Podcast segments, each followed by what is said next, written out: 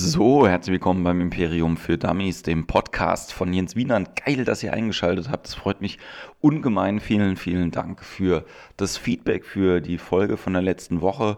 Voll geil. Also, dass Leute sich zurückmelden und sagen, dass es ihnen gefallen hat. Nicht nur bei mir, sondern auch bei den Gästen. Das ist sehr, sehr gut. Und wenn es euch gefällt, dann teilt den Scheiß, abonniert uns auf iTunes Gib uns da fünf Sterne, ähm, sagt den Freunden Bescheid, dass die sich auch das Imperium für Dummies reinziehen sollen.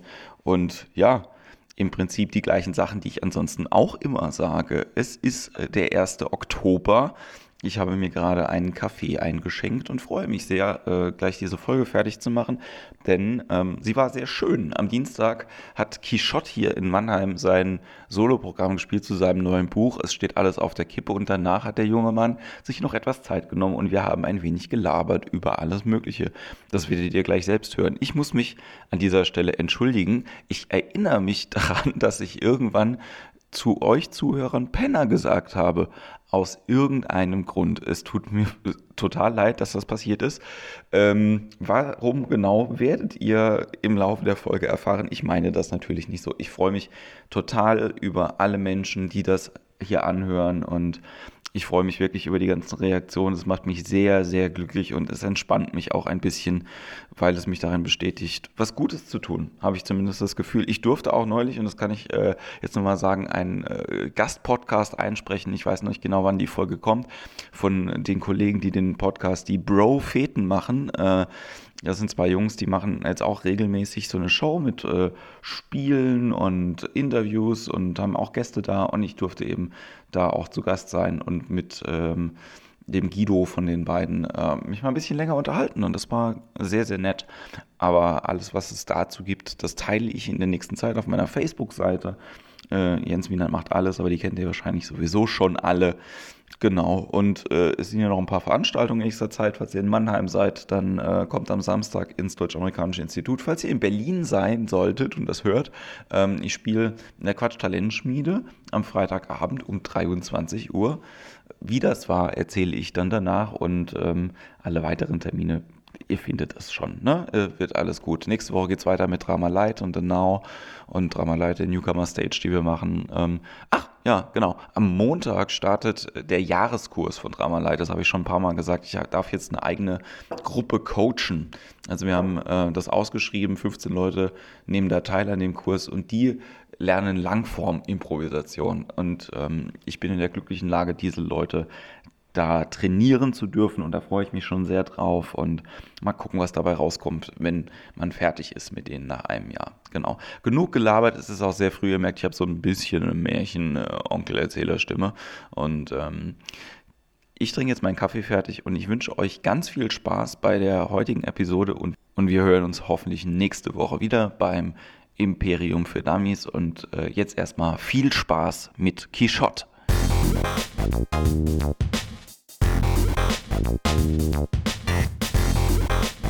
So, hallo. Jo, hi. Wir, wir reden äh, schon seit ungefähr einer Stunde über Comedy und äh, ihr dürft jetzt quasi teilhaben an dem, worüber wir uns unterhalten. Ja, aber du hast äh, recht, wir reden gerade darüber, äh, dass es schwierig ist, ähm, für bestimmte Künstler mit Sachen aufzutreten, die sie selber nicht geschrieben haben. Und du bist einer davon. Ja, also beziehungsweise ich bin einer von denen, die nicht mit Sachen auftreten, die äh, für sie geschrieben wurden, weil ich alles selber schreibe. Das stimmt, ja. Und äh, ich ich, ich habe es noch nie ausprobiert, äh, mir was schreiben zu lassen und äh, würde es auch nicht machen, glaube ich. Also es ist eine Sache, die mich irgendwie total befremdet. Ich weiß aber auch nicht genau warum. Ich glaube, ich habe da irgendwie meinen eigenen Fimmel so und irgendwie meinen eigenen Kram fahren. Hey, du hast es ja gerade mit Rap verglichen. Also ich glaube, ich fände es extrem seltsam, auch, ähm, naja, irgendwas zu, zu rappen, was nicht von einem selber ist. Ja, das ist, glaube ich, vielleicht sogar noch ein, vielleicht noch ein größeres Ding. So, es gab ja auch, oder gibt ja Beispiele, die mittlerweile, wo es ein offenes Geheimnis ist äh, in der Rap-Szene, dass da Dinge geschrieben wurden von anderen, äh, wie talentierteren Schreibern, die halt einfach einer guten Figur oder einer guten äh, Rap-Figur wie was auf den Leib dichten, so. Ich glaube, ähm, viele Leute wissen, äh, wissen nicht, wen du jetzt meinen könntest. Ja, ich will da auch keine Namen nennen, aber das ist, äh, sind ja bei ein paar Leuten, äh, hat man, also weil ich es auch nicht weiß, ich kann es ja nicht beweisen, aber man hat das so. Ich kann das auch nicht so beweisen bei Haftbefehl, aber ganz ehrlich, hör dir dieses aktuelle Album an. Die eine Hälfte ist für Intellektuelle und die andere Hälfte ist für Toastbrot. Das, das, liegt einfach daran, dass Haftbefehl ein Genie ist. Das ist einfach, Haftbefehl ist, den meine ich zum Beispiel auch gar nicht. Aber äh, es gibt bestimmt andere Beispiele, ähm, wo man sich äh, fragen kann, okay, ist das jetzt, wie hat er das wirklich selber geschrieben? Weil es einfach auch technisch so brillant geschrieben ist, dass man denkt, Alter, das ist, das ist, das passt nicht zu der Person so irgendwie. Ist ja auch egal. Ich glaube, dass das Ding, dass der, der Grund ist, dass ich denke, es ist irgendwie so, ist so ein großes Wort, aber es wird mir total gegen die Künstlerehre gehen äh, mit Sachen da rauszukommen, die ich nicht selber fabriziert habe. Ja, also ich, ich habe das ja schon ein paar Mal thematisiert. Ne? Es gibt ja immer so den Unterschied zwischen Künstleridentität und Performer und äh, ne? deswegen gibt es ja auch den Unterschied hier in Deutschland zwischen äh, der äh, GEMA und der GVL, ja, dass du als verwertender äh, Artist ja, immer nochmal andere Ansprüche dran hast als jemand, der halt als Urheber bestimmte Sachen geschaffen hast. Ja? ja gut, nur das ist natürlich ein Vergleich, der insofern schwierig ist, als dass da Institutionen geschaffen wurden, um äh, Finanzes, Finanzielles zu klären. 100 Prozent einfach. Also das ist ja, die beschäftigen sich ja nur damit, wieso habe ich ein Urheberrecht und was habe ich da finanziell mit zu machen, wenn ich das und das leistungsschutzmäßig verkaufe und pipapo.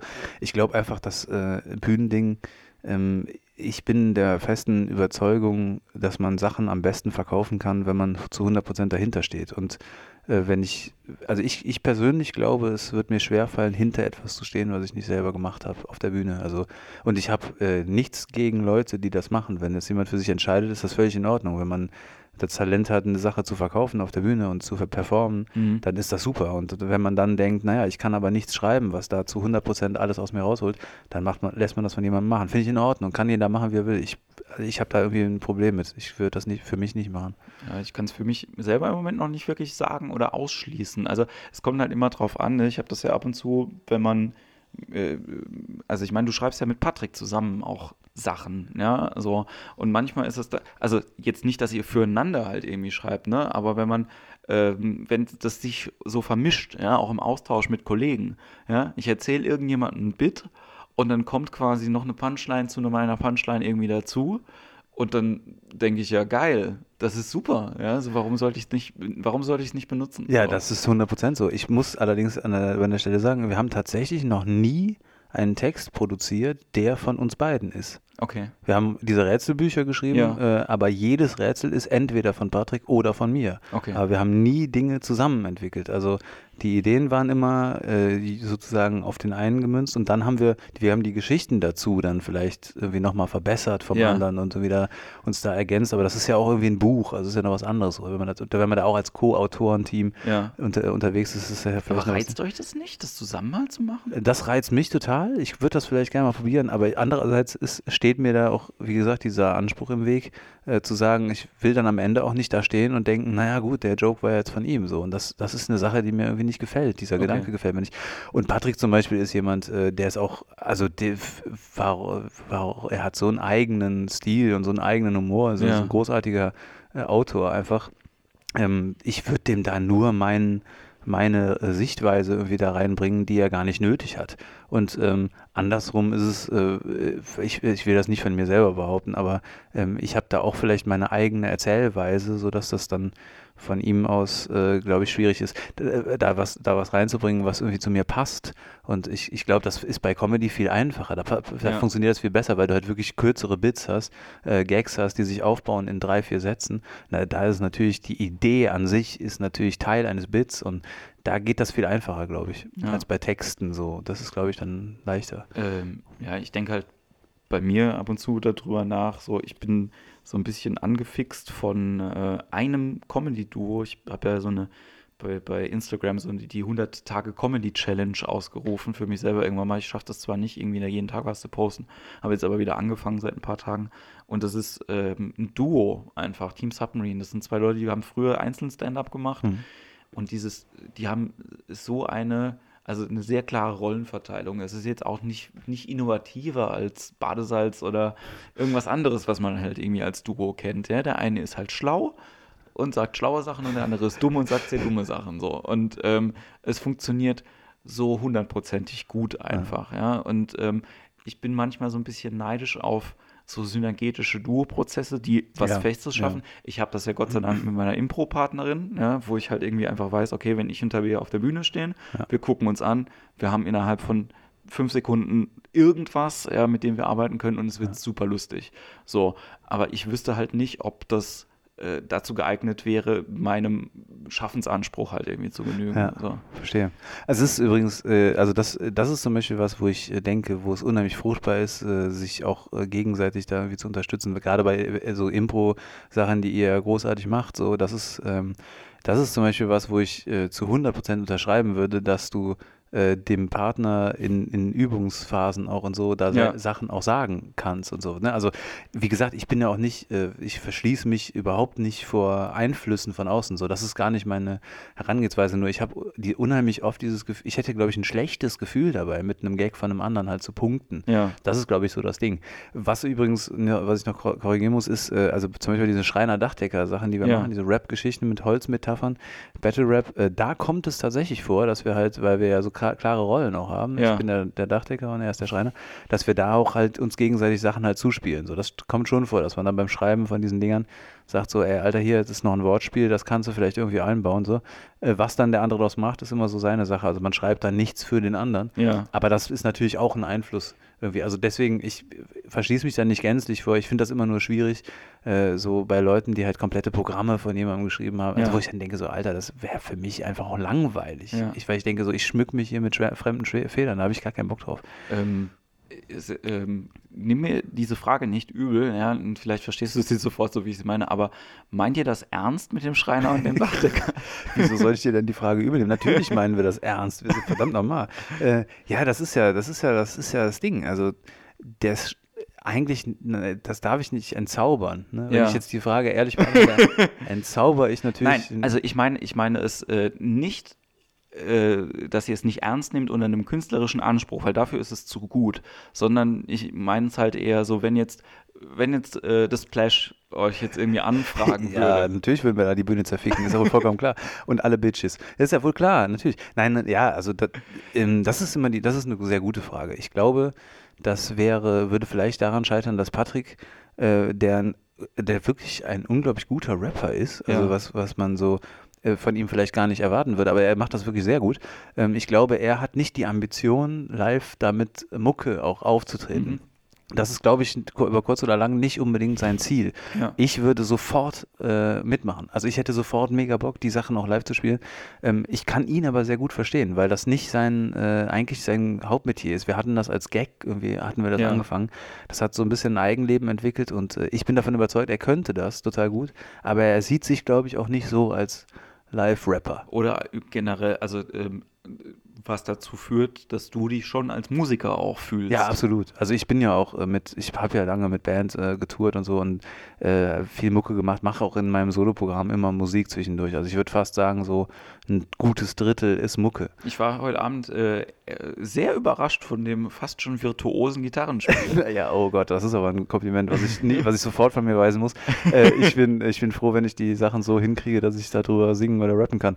Aber vielen, vielen Dank. Das ist, äh, freut mich ja, sehr. gerade gerade drüber zu rappen ist ja unglaublich schwierig bei der Gitarre. Also da, es gibt wenige Leute, die ich kenne, die das gut können. Ja? Also gleichzeitig Gitarre spielen und dazu rappen. Ja, ich musste dann, ich bin, glaube ich, tatsächlich, da kann ich, ohne dass ich das als arrogant verstanden wissen will, aber da kann ich tatsächlich glücklicherweise sagen, äh, ich musste mein Gitarrenspiel nur ein bisschen an den Rap anpassen, weil ich, äh, Okay. ich rappe wesentlich besser, als ich Gitarre spiele. Und äh, ich konnte quasi die Gitarre wirklich als Untermalungsinstrument dazu spielen. Und da ich seit Jahren den Blues liebe und immer Gitarre mitgespielt habe, so, Ja. konnte ich das dann irgendwie hinbekommen. Das ist aber tatsächlich auch irgendwie auf einem Low-Level, so was mein Gitarrenspiel angeht. Da bin ich rapmäßig mit Sicherheit besser als am Instrument. Ich glaube, ich muss mal das Mikrofon einen Tick runterleveln. Nicht, dass wir die Leute hier anbrüllen, obwohl wir so leise reden. Aber es Ja, das piekt dann wir- immer schon ein das bisschen. wollen wir natürlich nicht.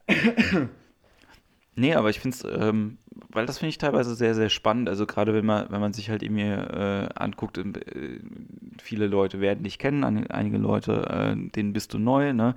Du bist ja auch in mehreren Szenen einfach daheim, ja. Also äh, hast eben äh, vorhin mir gesagt, du hast äh, vor sieben Jahren mit Poetry Slam angefangen Mhm, und ja, sagst, genau. das ist gar nicht so lange äh, her. Ähm, also ich finde, äh, die Poetry Slam Szene ist, äh, da ist das schon sehr lange eigentlich, ja. Also klar gibt es immer Leute, die halt irgendwie noch länger dabei sind, aber wenn man sich halt irgendwie anschaut, wer äh, bei den Nationals halt irgendwie auftritt und so, das sind halt ja, Leute, stimmt, die ja. teilweise ja. nicht so lange halt irgendwie auch dabei sind. So. Also dementsprechend, äh, also das ist die eine Szene, dann bist du äh, auf Comedy-Bühnen daheim, machst eben Musik. Was machst du denn noch so? ja, ich meine, das reicht ja auch schon fast. ja, ähm, ja, das, das ähm, was Slam angeht zum Beispiel, muss ich sagen, dass, äh, also ich habe das deswegen gesagt, weil es ja doch so diese Gründerzeit, äh, gut, wenn man jetzt mal absieht von den en Ende der 90er Jahre, wo es halt wirklich auch noch sehr, sehr klein war in Deutschland, ähm, aber so Wolf äh, oder so, ne, Rugekamp ja. zum Beispiel ist ja einfach schon seit Ewigkeiten dabei. So und auch, auch Leute wie, wie, äh, wie Lars äh, oder, oder, ähm, oder auch Patrick, der, der irgendwie schon seit acht Jahren eigentlich Slam macht, am Anfang auch ernste Gedichte gemacht hat und so. Da muss ich jetzt sagen, bin ich eigentlich schon so ähm, eingestiegen zu einem Zeitpunkt, wo das so ein, wo man absehbar vielleicht war, ohne dass ich das absehen konnte, aber wo, wo man sehen konnte, ah, da ist so ein gewisses Interesse dran. Da gibt es Veranstaltungen, wo 100 Leute sind oder mal oder sogar mal 200 Leute sind. Ähm, nicht wie jetzt, wo du halt irgendwie so in jeder größeren Stadt dann so ein 400-Mann-Slam hast. So. Ja. Aber das waren halt noch so ein bisschen Low-Level-Zeiten, aber trotzdem, man, man sah so, naja, es gibt hier schon ein Publikum. War, war dir das bewusst, als du da aufgetreten bist, dass das so ist? Also mit dem großen Publikum? Nee, das beim ersten Slam auf jeden Fall nicht, aber als ich, also ich wusste beim ersten Slam auch nicht, dass ich mehr als einen Text brauche. Ne? Und da habe ich dann gefreestylt in der, in der ja. äh, zweiten Runde oder beim, beim zweiten Slam war das, glaube ich. Ähm, da habe ich das dann irgendwie kennengelernt und dann wurde mir relativ schnell bewusst, dass es da ein tatsächlich ganz großes Publikum gab. Und ja. für mich war das, äh, also für mich war das damals in Köln so äh, Blue Shell, habe ich dann, da waren 220 Leute, glaube ich, dann mhm. bei meinem zweiten Slam, wo ich schon gedacht habe, Alter, das ist ja krass, hier ist ausverkauftes Haus. Und ähm, das fand ich schon, das fand ich schon einiges so. Und das, also da, da wurde mir dann doch bewusst, dass es da ein gewissen, äh, gewissen, gewisses Interesse gibt. Und ähm, deswegen, äh, also das, das hat mich gefreut. Ich hätte das auch weitergemacht, wenn es weniger Leute gewesen wären. Aber so, das war auf jeden Fall, ähm, hat man schon gemerkt. So. Und dass es dann irgendwann so durch die Decke geht, wie, wie äh, keine Ahnung, 2010 oder 11, wo dann bei, bei Finals irgendwie 4000 Leute sitzen, das ja. ist natürlich Wahnsinn. Also hätte ich jetzt auch nicht abgesehen. Und ähm, wie, also ähm, klar, du bist halt über einen Rap quasi dazu gekommen, damit anzufangen, so. Ähm, aber der Schritt jetzt vom Slam hin zu Stand-Up ist ja nochmal was anderes. Ja, wie, ist das denn passiert? Ja, das, ähm, ich habe einfach am Anfang unheimliche Ressentiments gegen äh, Comedy gehabt. Und äh, wie, wie, viele, wie andere, viele andere auch. auch. Ja. Und da muss ich auch ehrlich zugeben, war ich auch von Vorurteilen, äh, war ich da behaftet, die ich äh, abbauen konnte. Also das ist eine Sache, ich habe die Form nicht gemocht aufgrund der Tatsache, dass Leute diese Form machen, äh, die scheiße sind. ja. Und ähm, aber man kennt ja immer nur die Speerspitze von irgendeiner Szene, wenn man sich nicht damit beschäftigt hat. Ja. Und dann habe ich ähm, irgendwann selber bei, bei Nightwash äh, mitmachen dürfen, beim Nightwash Talent Award und habe dann darüber Leute kennengelernt, die eben halt reine Comedians sind, die ich wirklich schätze für das, was sie tun und auch äh, künstlerisch einfach für sehr, sehr wertvoll halte. Und ähm, habe diese, hab die Liebe zu Stand-up als Form entwickelt einfach. Und ähm, ich äh, würde mal sagen, ich bin da noch völlig in den Anfängen eigentlich ähm, wobei mir wahrscheinlich die Bühnenerfahrung von Musik und Slam zugutekommt, um das dann doch vielleicht ein bisschen zu beherrschen schon. Aber so, äh, da, da steckt, muss einfach eine Menge Handwerk drin stecken, so, um das richtig gut zu machen. Und das wiederum habe ich echt gelernt in den letzten Jahren ähm, oder auch in den letzten zwei Jahren, gerade so, wo ich echt Leute auch kennengelernt habe, die das machen, mit denen auftreten durfte, von denen ich, von denen ich sage, das ist äh, echt sehr respektabel, was die handwerklich drauf haben. Und das hat mich dazu gebracht. Ich, ich bin ja auch manchmal, ähm, also du bist ja Storyteller einfach, wenn du, wenn du Stand-up auch machst, ja, und das funktioniert ja auch 100% gut. Ja. Ich finde es halt irgendwie krass, dass es teilweise ähm, also Slammer gibt, die dann äh, so weit weggehen von dem, was eigentlich ihre Kernkompetenz ist. Ja, das stimmt. Also das liegt, glaube ich, echt wirklich auch einfach daran, dass man eine unheimliche Angst vor der erwarteten Gagdichte hat. also man, denk, man denkt ja immer, man müsste sich da hinstellen und jetzt einen nach dem anderen abreißen so und jeder dritte Satz muss eine Punchline sein. So, das ist halt einfach ähm, es kommt ja unheimlich viel über die Performance und um auch, auch bei einem Gag, äh, du kannst einen guten Gag beschissen verkaufen.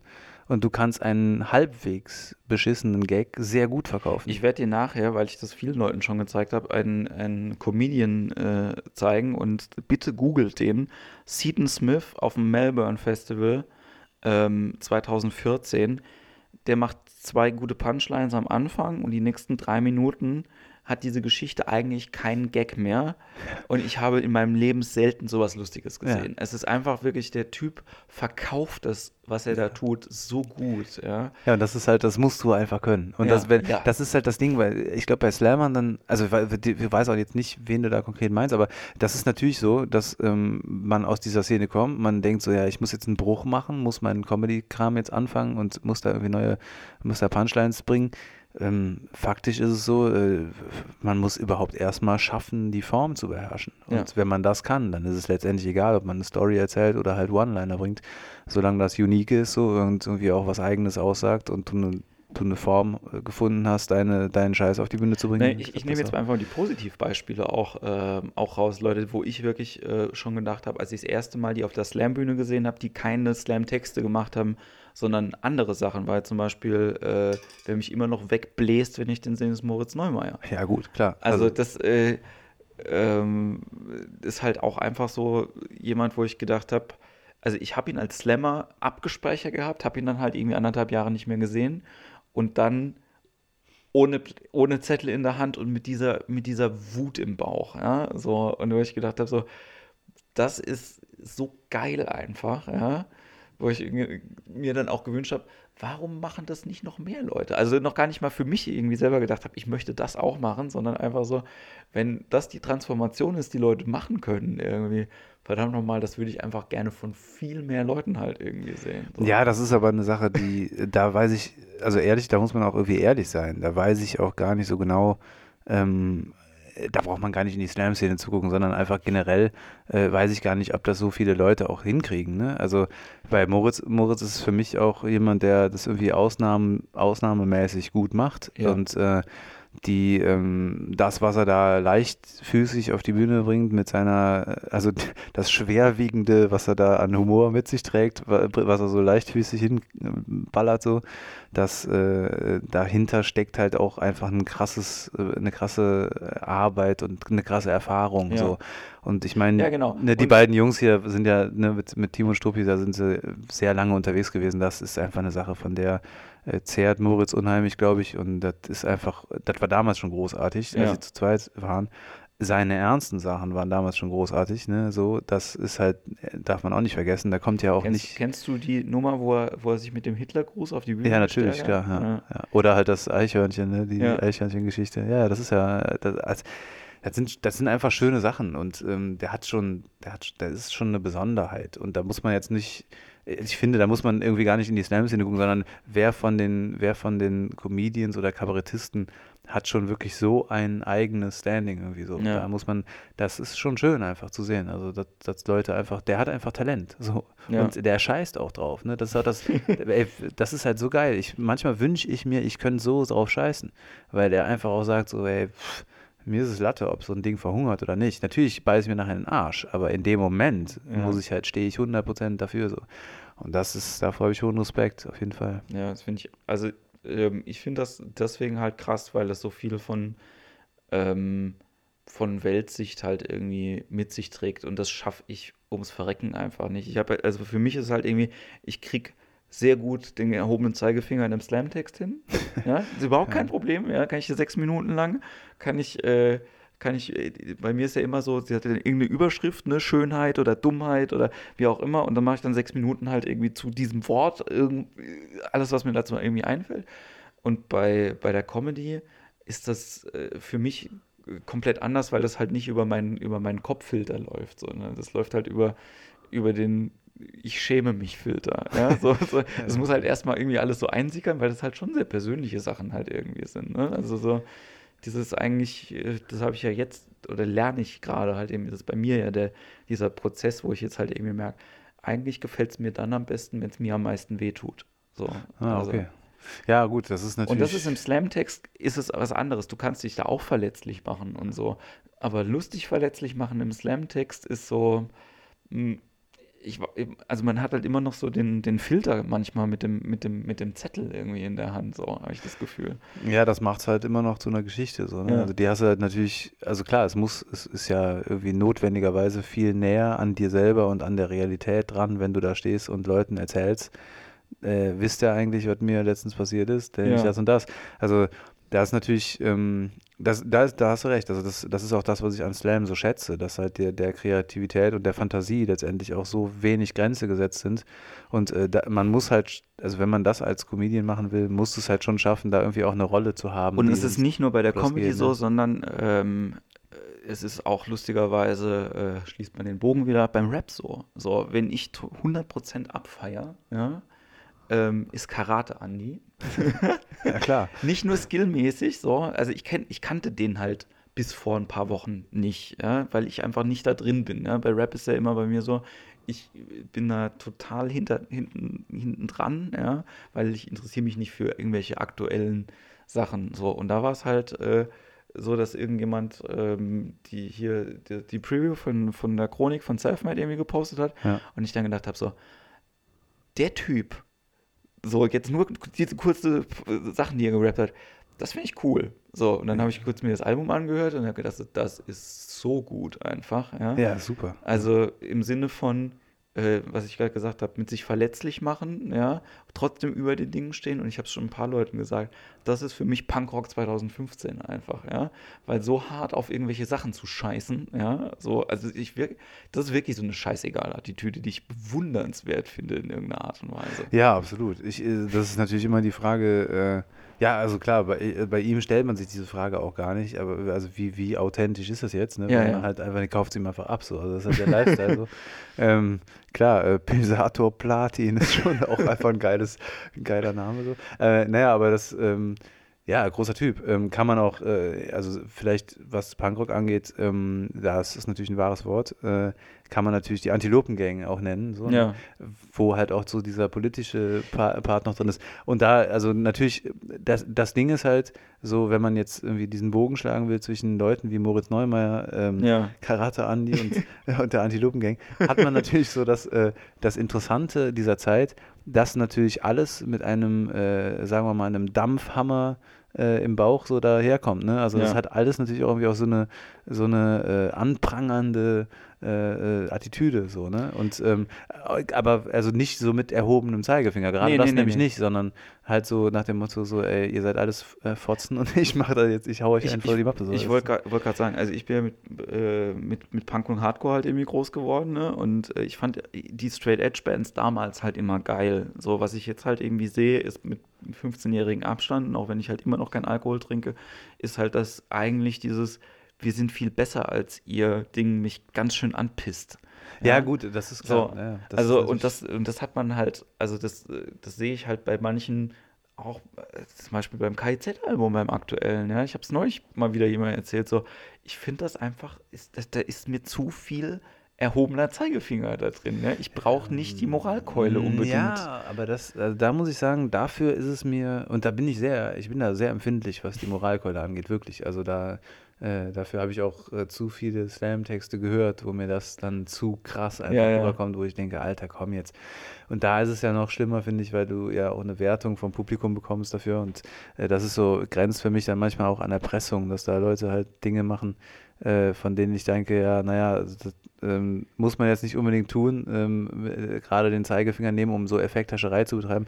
Bei KIZ muss ich das allerdings von mir, also find, ich persönlich finde, das das ist nicht der Fall. Ich habe mich sehr darüber gefreut, dass sie eine krasse politische Haltung irgendwie einnehmen, die man auch vorher schon kannte, die ja. sie vorher hatten. Aber und dann trotzdem zwischendurch irgendwelche krassen Lines kommen, wo du halt denkst, Alter, das kannst du nicht sagen so. Das ist halt so unkorrekt einfach. Und trotzdem, dass dieses, diese, äh, diese zusammen, dieses Zusammenspiel da. Mir hat das Album gefallen, ja. Das ist jetzt, äh, ich bin jetzt auch nicht der riesen KIZ-Fan, ja, sondern also ich fand es halt einfach so forciert.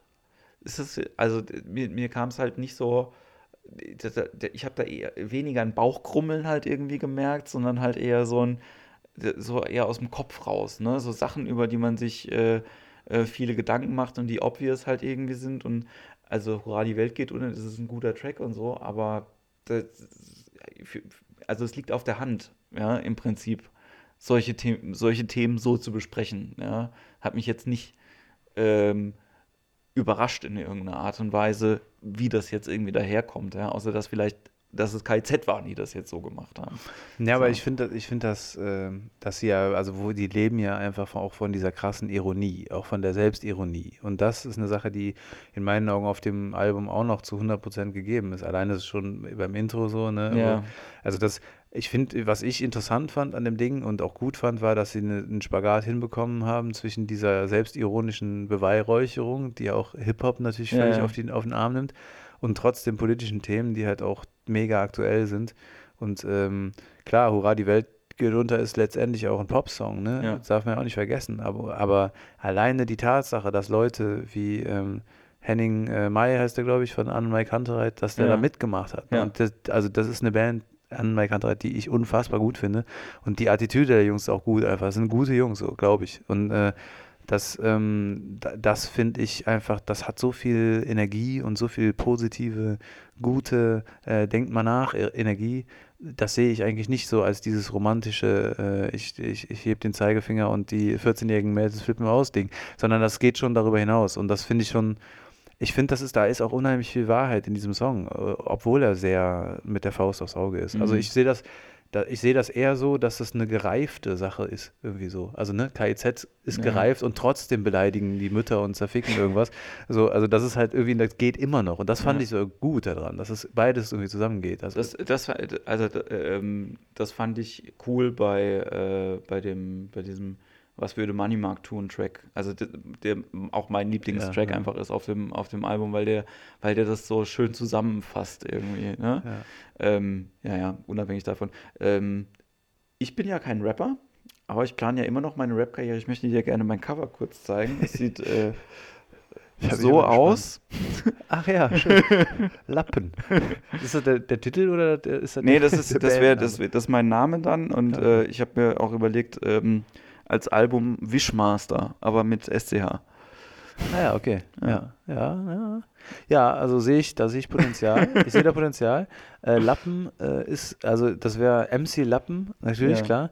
Äh, ja, könnte was geben. Mit dem, ähm, mit dem Titeltrack äh, Handtuch. Ja, genau. Mit dem Titeltrack, ich sehe nichts, was ihr, was, was ihr gerade seht. genau. Ich sehe nichts, was ihr Gott sei Dank auch nicht seht. Also, ja, er hat nämlich ein Handtuch über dem Kopf, das muss man an der Stelle sagen. Ja, aber gut, nee, ja klar, mache ich. Sehe ich. Also finde ich gut, weil vor allem auch so von der von der Typo, vom Lappengeschriftzug, äh, ist das ja schon auch so ein bisschen die Casper-Nummer, ne? Ja. So leicht dieses äh, XO, XO Ding. Finde ich gut, kannst du natürlich in die, in die alte Depri-Schiene mit reinhauen. Nee, ich, ja, also das ich wollte ja gar keine Deprimucke irgendwie damit machen, aber das ist, also das ist halt einfach so, wenn ich rappe, dann klingt das halt sehr deprimierend. Das glaube ich einfach. Meinst du qualitativ? Qualitativ, vor allen das die Leute.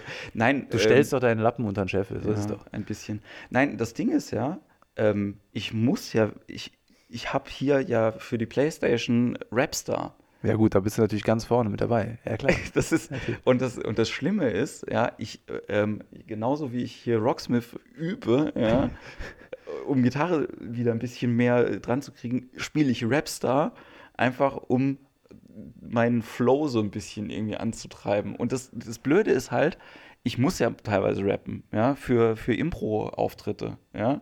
Und ich bin, ich bin aber kein Rapper. So. Und du musst das aber trotzdem halt irgendwie bedienen. So. Ja, dann kannst du das auf jeden Fall, also comedy-mäßig kann man das dann ausspielen. Also das, ist, das wirkt auch dann auch, also ich finde es auch nicht so schlimm, wenn jemand, der nicht rappen kann, äh, äh, rappt und dann halt irgendwie damit scheitert, so, und ja. da, das dann lustig findet. Also das finde ich überhaupt nicht. Aber äh, was ich total krass finde, sind ja, ist ja, wenn Leute, die halt offensichtlich irgendwie so eine Halb-Rap-Erfahrung mal hatten, so, ja. also du merkst so, die treffen zumindest den Takt einigermaßen, ja. Wenn die dann anfangen, so Comedy-mäßig, so Raps über Gartenarbeit zu machen, weißt du, so, wo ich dann sage, Alter, verpiss dich, ey, lass die Scheiße, lass, bleib mir weg mit dieser Kacke, weil das ist, beleidigt mich als jemand, der diese äh, Sache tatsächlich ernsthaft ausübt, so, und auch Songs macht, die ernst gemeint sind, so, ja. weil ich einfach denke, so, Alter, du kannst jetzt nicht hier die Chrysanthemen auspacken. Das ist irgendwie scheiße. Wenn man das als, wenn man das wirklich sehr, sehr technisch, sehr geil macht, Ja. so, dann finde ich das cool. Aber wenn das halt so irgendwie mega wack ist und so auf den Witz gerappt ist,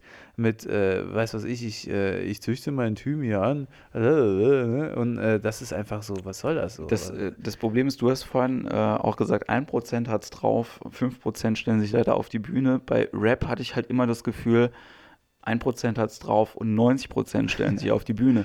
Und ich glaube, deswegen war ich da relativ uninteressiert immer dran. Also ähm, bei Hardcore war es ja auch nicht viel besser, ja, und die Leute, die es da nicht drauf hatten, die waren noch furchtbarer, ja, so, weil ich meine, wenn der Rapper es nicht kann, dann hört sich wenigstens der Beat gut an. dann hört sich der Beat einigermaßen gut an, so, und ähm, derjenige, der macht dann ein YouTube-Video, wird dann ausgelacht, so. Aber äh, bei diesen Hardcore-Bands war es halt immer so, nicht nur, dass die Wacko waren auf der Bühne, die haben noch Wacko-Freunde gehabt, die ein Wacko-Label gehabt haben, ja, und dann haben die Wacko-T-Shirts auch noch gemacht. So. Ja, das gibt's, ja, das gibt's bei den Rappern auch. Ja. Wobei, das, ich, hab ich, grad- ich glaube, ich habe gerade unabsichtlich Han Solo zitiert äh, bei dem Distrack gegen Fanta 4. Mit deiner, du, äh, äh, so, ja, mit, okay. Kanix, äh, mit deiner Ja. Kanix Band, äh, gehst auf Kanix Konzerte, machst Kanix Musik. Ja, ja, das ist aber, ähm, also da- da- das ist halt tatsächlich ein Phänomen, was es, glaube ich, also was es fast überall gibt. Ich, äh, ähm, ja, ich weiß nicht, ich, ich glaube halt, äh, du, also du hast schon recht, es gibt, es liegt auch, glaube ich, an der Attitude, dass Leute, die halt Rap machen, denken, sie wären krass. Weißt du, also die, alleine Mhm. die Kultur bringt es ja mit sich, äh, krasser zu sein als andere. Und ähm, wenn du da ein zurückhaltender Dude bist so, und dich da in einem Battle präsentierst, Ja. dann äh, musst du schon unfassbar geile Skills haben und sehr, sehr selbstsicher sein, um daraus dann den Gewinner zu machen. So, das ist schwierig. Da sind die Leute im, im, im Fokus, die halt irgendwie äh, beleidigen und halt krass nach vorne gehen. Aber ähm, ich, deswegen, das ist auch was, was ich selber an Rap nicht mag. Also ich bin ich auch total abgeschreckt von dieser hochmütigen und arroganten Scheiße, die da abläuft. Und auch diese selbstgerechte Haltung zu sehen, ich bin der Geilste, aber ich we- weiß leider nicht, wie man einen Doppelreim schreibt, weißt du? Also Ja. dann sage ich, verpiss dich, Alter. So, das gibt, ist halt scheiße. Aber ähm, das ist, die, die Leute sind da so krass von sich überzeugt, auch zum Teil Kids, die mit, mit Ja. 16 sich da auf die Bühne stellen, äh, wo ich denke, Alter, so, das ist halt scheiße. So, dann lass es. Aber die sind davon überzeugt, dass es der Weisheit letzter Schluss ist. Andererseits gibt es dann aber auch unheimlich talentierte Leute, die sich nicht auf die Bühne trauen, weil sie diese Potenzmonster da sehen, die halt mit denken, mit ihrer Scheiße irgendwie was Großes zu fabrizieren Ja. und Angst davor haben, was sehr schade ist. Und ähm, da muss ich sagen, das geht mir bei Rap genauso. Ich finde das, und ich, äh, ich bin aber auch, und das ist das Positive, davon überzeugt, dass sich das gerade im Moment ein bisschen ändert, weil äh, sich die Bandbreite innerhalb der Rap-Szene einfach total noch erweitert. So. Also man hat das Gefühl, so diese Crossover-Sachen, die auch wirklich gut sind, Ja. äh, die werden immer mehr und äh, Rapper sind, werden, viel mehr Rapper sind Musiker irgendwie, ne, so, das ist ja, das finde ich schön und es gibt unheimlich viele Produzenten in Deutschland, die unheimlich gut sind. Ja, ich bin das sowieso, muss ich sagen, im. Moment relativ äh, überrascht. Ich war so frustriert vor zwei Jahren von neuer, also es gab an dem vor zwei Jahren ungefähr den Zeitpunkt, wo ich halt auf einer Indie-Party aufgelegt habe und ich habe eigentlich immer ähm, eine, einen Tag in der Woche dafür drei, vier Stunden aufgewendet, nach neuer Musik zu suchen. ja. Und ich habe wirklich nichts gefunden, wo ich gedacht habe, das ist ansatzweise, ist es das wert, dass man das jetzt halt irgendwie Leuten vorstellt. Also mein Ansatz, den ich immer als DJ habe, wo ich halt irgendwie denke, okay, man kann Sachen spielen, wo die Leute kennen und dass sie tanzen, aber man sollte halt auch immer was spielen, wo man selber den Anspruch hat, hey, ihr solltet das kennen. So. Und ich hatte halt einfach nichts. Und jetzt im Moment ist es gerade wieder so, du hast von äh, Annemai Kantereit genannt zum Beispiel. Ähm, ich finde halt auch Wanda unglaublich geil. Ja? Diese, also gefällt mir viel besser als Bilderbuch. So, finde das halt einfach, also finde ich richtig gut.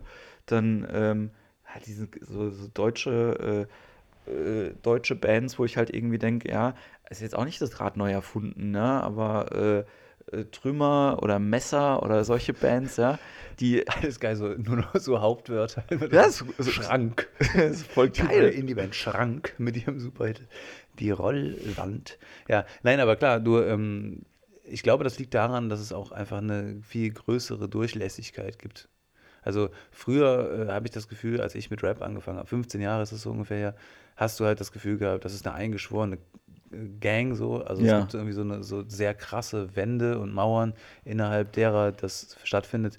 Und die Durchlässigkeit ist einfach nicht so hoch. Und dann kamen Leute wie Casper oder so und haben halt, oder äh, auch Leute wie äh, Moop Mama, die dann, die das Pferd quasi, quasi von anders, von der anderen Seite aufgezäumt haben, wo man das, wo man merkt, okay, die sind dann, gehen dann hin und machen halt was draus, so was halt anders ist, aber musikalisch irgendwie, viel musikalischer, irgendwie versierter äh, wo ich halt sage, Alter, das ist cool, das ist gut, dass sich diese, diese, äh, diese Vermischung irgendwie gibt. Und das, das färbt auch, finde ich, auch ab auf, auf, auf die Indie-Mucke.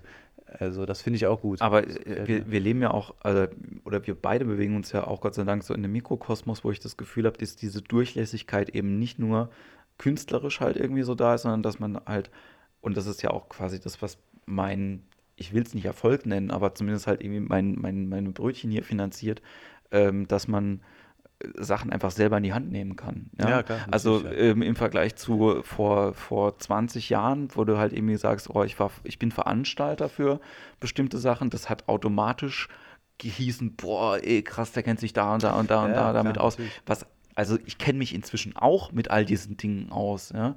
Aber es ist halt heutzutage so, ne? Ich möchte gern ähm, Musikvideos machen. Wie hätte man das denn früher bitteschön machen sollen? Ja, Ja, natürlich. Ja, gut, das hast du natürlich, ich weiß nicht, wie deine Hörerschaft hier ist, aber wenn du so, äh, wenn jetzt äh, äh, Leute zuhören, die irgendwie 13 oder 14 sind, die werden sagen, wo- worüber reden diese alten Leute da? Ne? Also das, das ist natürlich krass, weil ich bin auch noch aufgewachsen ohne Internet. Ja? Ja. Wo, und wir haben damals irgendwie unsere Band gegründet und haben halt aus der Hosentasche irgendwie CDs verkauft oder Ja. sogar Kassetten gemacht mit Ja. Mixtapes mit Freestyles auf, die Leute dann hören konnten, weil sie halt einen Kassettenplayer hatten, so, ne, so ein Tape-Deck. Ähm, aber äh, also das ist natürlich die, du musstest früher, musstest du echt irgendwie eine, entweder an Leute hingehen, die die Infrastruktur für irgendwas Ja. hatten. Das, äh, die Selbstmarketing-mäßig Möglichkeiten heutzutage sind krass. Und äh, das birgt natürlich eine Riesenmöglichkeit, sorgt auch dafür, wie du sagst, so Vermischung, äh, wie auch geile äh, Crossover-Sachen, äh, Indie-mäßig auch, also auch was die Musik angeht, das ist ja mittlerweile auch mit Band aufzunehmen, Ja. ist besser geworden als früher, so mit Firewire und so, ne? Ja. Da kannst du mit einem Mischpult und ein paar Mikros schon was reizen und einem halb, halbwegs vernünftigen Rechner. Und ähm, also das hat, äh, hat halt so den riesen Vorteil, dass man sich einfach selbst irgendwie vermarkten kann.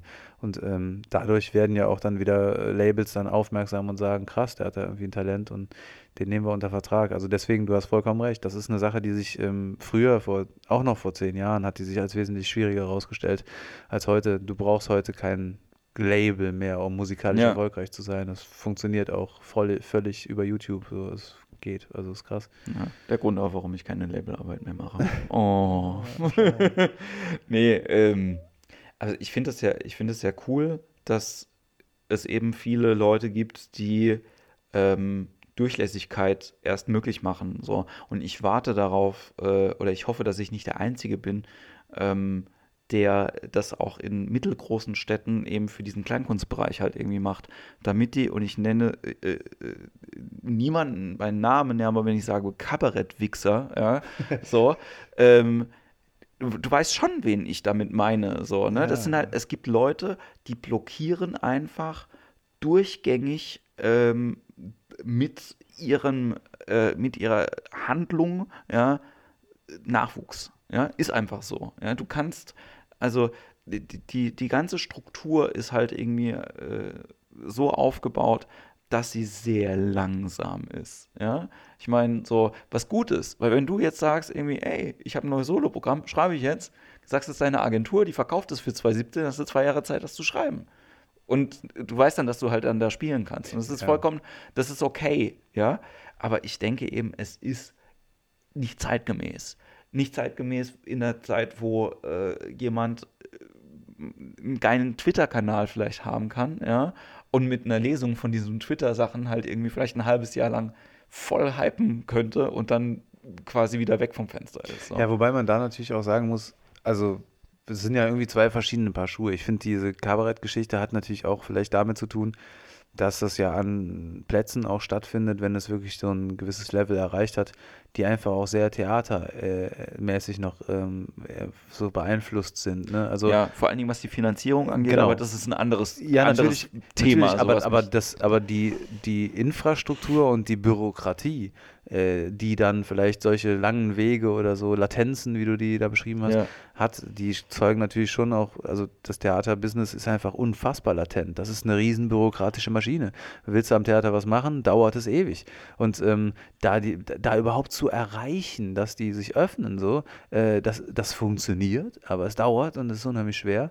Ähm, und ähm, leider sind sie auch sehr skeptisch, was neue Sachen angeht. Also ja. wir haben das ja erlebt bei Dead or Alive Slams oder so, wenn wir da äh, so da in, bei uns in, in, im Rheinland da was machen, in Bonn zum Beispiel, das ist halt, war halt unheimlich schwierig, da reinzukommen. Dann ist es schwierig, das da zu halten. Es ist schwierig, das, äh, und das sind Veranstaltungen, die immer ausverkauft sind, das ist immer geil. Ja, aber naja, die auch fehlt Angst halt so. Haben einfach. Ja, natürlich. Und das, das ist ja bei Kabarett nicht anders. Also ja. die sagen natürlich, jo, da geht uns die politische Note flöten, wenn wir da irgendwelche Hempels irgendwie auf die Bühne lassen. Klar, kann man ja verstehen. Ist halt dann äh, so eine Sache. Wenn, das, das ist auch ein ganz guter, eigentlich ein ganz guter Übergang zu der Twitter-Geschichte, weil da finde ich es auch problematisch. Leute können natürlich einen kurzfristigen Hype erzeugen und können vielleicht im Internet viral irgendwie sein, aber das dann auf die Bühne zu bringen, ist ja noch ein ganz anderes Ding. Und da, das ist, was man an YouTubern sieht. Ne? So, ja. was, was machen die live? Die sind live einfach nur da. Und die bringen dann irgendwelche gecoverten Songs oder so. Okay, manche können auch tatsächlich videomäßig, können die einiges. Das ist ja auch, man kann nicht pauschal sagen, das sind alles irgendwie Leute, die nichts können. Überhaupt keine Frage. Nur eine Live-Show, dass die wirklich was machen, was handwerklich krasses live, weiß ich nicht. Also, ja. ne? Und das, das funktioniert einfach über die über den viralen, über den Internet-Hype so. Und da muss ich halt sagen, da kann ich schon auch verstehen, wenn Leute skeptisch sind und sagen, naja, wir wollen da vielleicht, da muss sich jemand erstmal auf der Bühne auch bewähren, so, ne? Und naja, aber das, ja, also ich glaube, das sind zwei verschiedene Paar Schuhe tatsächlich. Ja, es ist also schwierig, das ich, ich glaube, äh, einen Kamm zu scheren. Ich, ich glaube jetzt nicht, dass die, dass die Latenzen davon, davon herrühren, dass man sagt, ja, jetzt lass die äh, äh, den sich oder die Leute sich erstmal ausprobieren oder wie auch immer, weil in nee, dem Moment, nee, das wenn ist du Bürokratie einfach. Ja, ja, das ist schon. Ja. Ähm, und mein, mein Problem, was ich damit einfach habe, ist, dass diese, diese Strukturen, und das ist ja so ein Thema, was der Gerd Bührmann halt auch immer wieder sagt, ja, äh, viel damit zu tun haben, dass das einfach, naja, Kulturförderung in Deutschland äh, oder halt eben auch die Kabaretthäuser, die quersubventioniert werden, ja, dass das halt für Leute gemacht wird und von Leuten bezahlt wird, die sich eigentlich nicht davon äh, inspirieren lassen, die überhaupt nicht hingehen, ja, dass, äh, dass jeder, der Steuern zahlt, im Prinzip eine Opernkarte halt irgendwie mitfinanziert und ähm, die Leute, die aber in die Oper gehen, eigentlich genug Kohle hätten, um, um die Karte vollkommen zu bezahlen. Ja, das sind halt irgendwie, das sind alles so Sachen, die dann bei mir, wenn ich da wütend werde, mit reinspielen. Ja, das hat gar nichts damit zu tun. Ich gehe total gerne ins Kabarett. Ja, keine Frage. Und ich freue mich auch. Freue mich wirklich, dass Thomas Freitag seit 40 Jahren tut, weil ich den geil finde, weil ich die Kassette mit 12 das erste Mal gehört habe und ich das super fand, ja, wie der sich, dass sich Politiker über Plastikbrüste unterhalten haben. Ja, ich fand das super lustig. Und ähm, ich freue mich auch immer noch, wenn ich den irgendwo sehe. Und das ist ja auch gut, dass so jemand ein Zuhause hat und dass das so ein Mikrokosmos halt irgendwie ist. Ich glaube halt einfach nur, und das ist das Problem, dass ähm, es so ein großer Gap einfach ist, ja, zwischen äh, den Leuten, die dahin gehen, dem sogenannten Baumwollfeld, ne, halt irgendwie äh, Leute mit grauen Haaren und eben dem Publikum, das sich langsam aus dem Slam verabschiedet. Weißt du? Also die, die Besucher, die quasi sagen, ja, ich kenne das jetzt so seit vier Jahren, ähm, ja, habe ich jetzt irgendwie genug gesehen. Und ich glaube, dass es gut ist, dass äh, so Leute wie du auch, ja, sich über Slam natürlich ihr, ihre Fans und ihr Publikum halt irgendwie ähm, gespielt haben, die dann auch den nächsten Schritt künstlerisch mitgehen, die dann auch weiter daran interessiert sind, ähm, was da halt irgendwie kommt. Ja, und auf der anderen Seite natürlich man dann auch ab der ähm, also genug Zeit hatte, sich dann irgendwie weiterzuentwickeln, damit auch Leute, die dich vorher nicht vom Slam gekannt haben, Bock drauf haben, irgendwie das mal zu sehen, was dann da überhaupt äh, passiert. Ja, das ist natürlich, also glaube ich auch eine Sache, die bei Slam dann, wenn man eine Soloshow machen will, auch irgendwie dann, da kann man halt auch ein bisschen mehr zeigen von dem, was man eigentlich ohnehin schon macht. Also bei mir war das jetzt war das jetzt auch so, dass ich parallel zu Poetry Slam immer noch äh, Mucke gemacht habe und immer noch mein, meine äh, ja, meine Sachen geschrieben habe, die für Slam vielleicht ungeeignet wären und ja. so, ne? Also auch eher Sachen, die man dann eher liest, als dass man sie dann tatsächlich irgendwie hört irgendwo. Ähm, von daher, so für mich war der Schritt, glaube ich, ganz klar. Aber du, ja, das, ich, ich kann das auch nur begrüßen, dass Leute da, Leute über die Slam-Szene hinaus irgendwie Dinge machen, weil man natürlich auch viel mehr kennenlernt von den Leuten. Also wenn ich mir eine eine Solo-Show von, äh, weiß ich nicht, Sebastian 23 angucke, dann ist das, hat das mit Slam in dem Sinne nichts mehr zu tun. Ne? ja. Und das ist halt, also das, das macht er ja, steckt ja in dem schon seit Ewigkeiten, aber es äh, ist natürlich eine Sache, die jetzt dann auch irgendwie vielleicht dann mal populärer ist als, äh, als vor, weiß nicht, sechs Jahren oder so, weil ja. es einfach dann da die Szene jemanden da auch hinkatapultieren kann irgendwie und die Möglichkeit überhaupt eröffnet. Ne?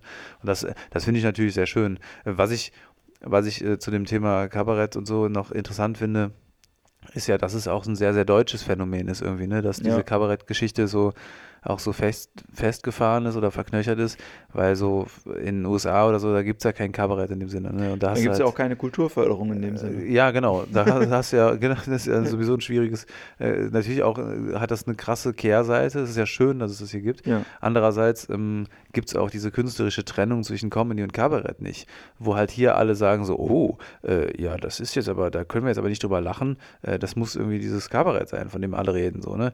Ähm, äh, das ist jetzt irgendwie politisch angehaucht. Äh, oh, hier müssen wir uns kaputt lachen über irgendwie äh, Chantal und Jacqueline, das ist jetzt Comedy. Das, das ist ja eine Sache, die halt dummerweise viel mehr Vorurteile schafft, ja. äh, als es da irgendwie auflöst. Und äh, sich da als Szene zu begreifen, als Comedian oder als Kabarettist, sorgt ja eigentlich auch nur dafür, dass man diese, diese Fronten noch mehr verhärtet. Deswegen sage ich auch persönlich, ähm, äh, natürlich ist es einfacher, sich ein Label zu suchen, äh, dass man das einen klar beschreibt. Ja. Faktisch muss ich aber sagen, das, was ich mache, ist sowohl das eine als auch das andere. Ja. Und deswegen sage ich so, scheiß aufs Label. So, du machst halt einfach dein Ding und guckst, wie es wird. Das ist ja auch das, das ist ja auch das Wichtigste, äh, das so zu machen. Also ich kann es halt nur für mich selber auch äh, sagen, dass ich ganz lange auch genauso wie du von den Begrifflichkeiten extrem ähm, abgeschreckt war, ja, dass ich halt irgendwie auch gedacht habe, es gibt ja diesen, äh, diesen Wettbewerb irgendwie hier jugendkulturell, der äh, auch mit äh, Kabarett äh, mal ausgestattet war. Und ich glaube, den hat mal Tillmann Birk gewonnen und mal Nico Semsrott irgendwann. Der ist von der Hypo-Vereinsbank, lustigerweise. Ich kenne ihn gar nicht. ja, cool. Also, das ist ja eine Kulturinstitution. ich wollte gerade sagen, wofür, also, also wofür ist die Hypo-Vereinsbank nicht bekannt, wenn nicht für, ihr, äh, für ihre anti-establishment-mäßige politische Haltung? Das ist auch ähm, pure, das ist purer Untergrund, Freunde. Das ist der, links, das ist der linksliberale Untergrund Echt, Scheiß, bei, bei, bei, man nennt sie auch die Antifa der Banken ne? nee, ähm, was wollte ich jetzt eigentlich sagen? Genau, und als ich das erste Mal quasi da so reingesneakt bin und die ersten Slams halt irgendwie gehabt, habe ich auch gedacht, so, hm, was gibt es denn für Wettbewerbe so? Und ich habe das überhaupt nicht verstanden, ähm, wie das deklariert ist. Und habe auch nie verstanden, warum ein Comedy-Nachwuchswettbewerb teilweise limitiert war im Alter so bis 25 und ein Kabarett-Nachwuchswettbewerb gel gelabelt war bis äh, bis 42. So. Bis 42. Bis 42. Ja, das ist doch, war das nicht früher das Alter, wo man als äh, als äh, Römer Konsul geworden ist. das war das vor allen Dingen früher noch das Alter, wo man gestorben ist. Einfach. Ja, die Konsuln sind ja meistens ermordet worden. Deswegen wahrscheinlich ist das so der Punkt. Also alle Kabarettisten mit 43 ermordet. Einfach. Nein, aber das äh, ja, es ist eine interessante Sache. Tatsächlich äh, sagt das eine Menge aus ne, über, über Strukturen. Ja. Also das ist natürlich eine krasse, krasse Nummer. Erzähl das mal einem Ami, ne? die werden sich kaputt lachen. Die werden halt sagen so, Leute, warum macht ihr das denn überhaupt? Ja, vor allen Dingen ein Ami wird dir sagen, what the fuck? Wenn du mit, äh, mit 25 anfängst, bist du erst mit 35 überhaupt gut. Ja, gut. Ja, das, das, ist auch nochmal so ein Faktor, richtig, ne? Also, ja. gut, das liegt natürlich auch, ja, also kommt natürlich darauf an, mit wem du da redest. Aber klar, äh, das ist, äh, das ist ja eh das Problem, dass auch viele heutzutage denken, äh, sie, sie könnten was, weil sie jetzt irgendwie, keine Ahnung, ihre vier Auftritte gemacht haben. Ne? Also das ist halt, das ist einfach eine Sache, die das erfordert so dermaßen viel Arbeit. Ja, mich, mich würde es auch noch interessieren bei dir. Also meine Theorie ist ja, dass es ähm, schwierig ist, in Deutschland Comedy äh, zu beginnen, weil man schlecht Vorbilder findet.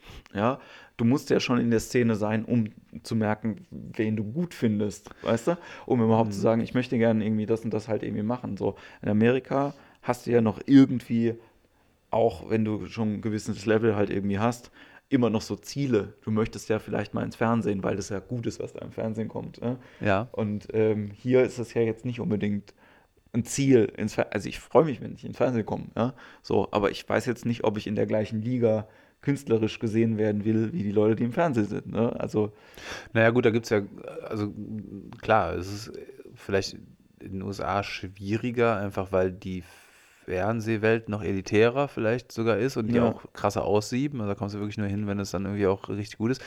Ähm, in Deutschland geht das ja schneller. Auch, ne? Also mittlerweile ist es ja fast schon schade zu sehen, wie viele Comedians, die gerade anfangen, äh, sofort im Fernsehen sind und sich vielleicht fünf Jahre später, wenn sie wirklich gut werden, äh, ärgern, weil sie denken, scheiße, was war denn da los? Und Ja.